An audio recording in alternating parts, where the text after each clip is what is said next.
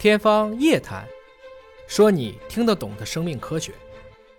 在筛查和治疗领域啊，未来有没有什么新的技术方式，有可能会让它提升一大步？比如说筛查，现在比较多提到的是液体活检，嗯，就是通过我查我的外周的血液，有没有可能综合的判断一个人罹患肿瘤的风险，或者是已经可能某个部位发生肿瘤？关于这种液体活检，所谓 ctDNA 啊。这些呢，也就是说，人在长肿瘤的时候，他在血液方面是可以有一些表现的，有一些基因呢，通过血的这种检测也是可以发现的，而且它的特点还有时效性。嗯，所以说我们用这种活检呢，像对妇科肿瘤来讲，可能卵巢癌尤其它会有伴有好多好多基因的，所以利用这种方式，我们是可以把它术前什么样，术后什么样，以后。在随诊的过程中发生一些问题的话，有可能会预测病人的复发，嗯，甚至比我们常规的手段发现复发的时间要早四十多天，最长的可以到一百多天。这种呢，一般是卵巢癌，可能未来这是一个不错的方法，但是你用它来诊断是癌症，这个方法可能还不一定很成熟。但是呢，在治疗期间，我们之前测到它了，之后再发生一些变化，就有可能预示它复发或者已经复发了。只不过你的临床的现在这些手段还不能去证实它。那你像治疗领域，未来有可能有新的方向吗？比如说干细胞啊，什么脐带血啊，这种会帮助到我们的肿瘤治疗吗？这个现在不好说。现在对于实体瘤来讲，目前的这些方法。似乎都不太行，因为他们的有效率很低很低。像我们对癌症的治疗的话，如果你有效率就十几二十，还相对的低的。因为我们随便找一个化疗药就可以达到那个效果，甚至比这个效果还高。嗯，所以说呢，这个对于很多肿瘤，尤其血液肿瘤，这可能是个方向。嗯，但是对实体肿瘤不一定有很好的效果。您怎么看那一百多万一针的那种天价药？然后有些就说，哎，打了之后真好了。我觉得炒作的程度比较多。我们这种卵巢癌呀、宫颈癌呀、子宫内膜癌呀。要能一针打下去能好，那就太好了。我们就失业了，我们宁可我们失业，就不用手术了。哎，对我们宁可失业，我们可以去锻炼身体啊，嗯，去好好生活，享受生活的快乐。嗯，但是实际呢，对于我们这个来讲，可能真的不行。但有可能血液病有可能，或者是它专门针对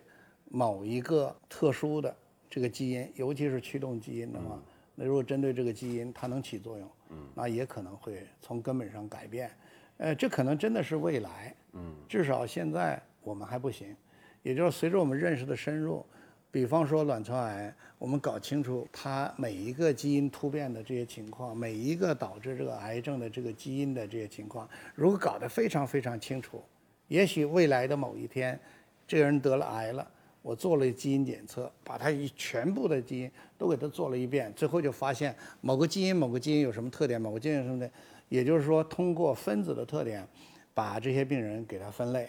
那么以后呢，我们哪一个分子特点我们都有药，嗯，那么这样的话呢，我们就可以给他一个特别精准的治疗。可是现在呢，我们的尤其卵巢癌，我们这个精准治疗啊，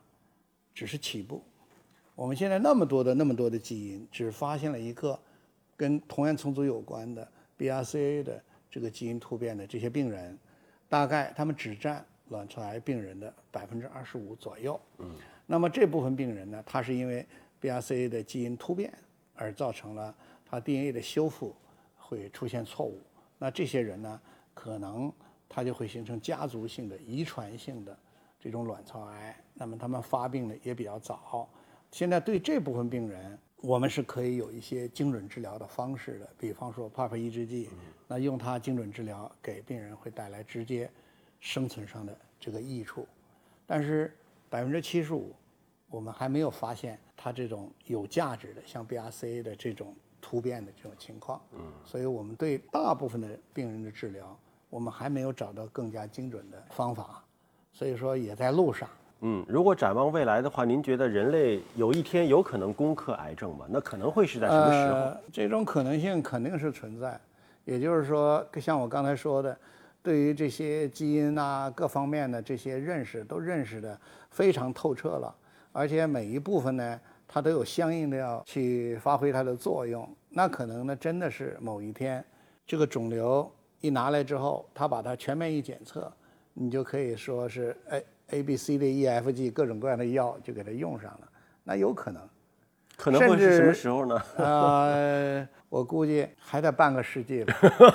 还得半个世纪，还没那么快啊但是最近这些年呢，因为我们卵巢癌的治疗呢，你可以看到，我们二零零六年开始，我们就没有正常的化疗药问世了。什么叫正常的化疗药呢？就是我们打化疗需要用很多的化疗药，对，可是我们卵巢癌的化疗药呢，最后一个就是二零零六年，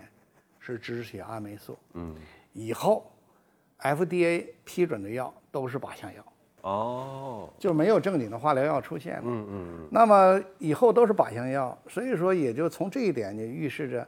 我们未来的癌症的治疗，尤其卵巢癌的治疗，可能会受益于这些靶向药，包括 PAP 抑制剂啊，包括免疫检查点抑制剂啊，包括抗血管形成的靶向药啊，大分子、小分子的这些都有，可能它们之间互相的组合，包括还有新的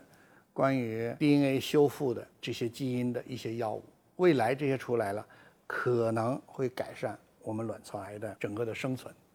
因为到现在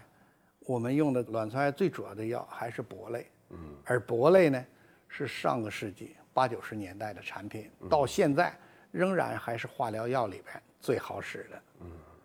也就是这么多年我们没有新的化疗药，所以说未来呢可能是靠这些靶向药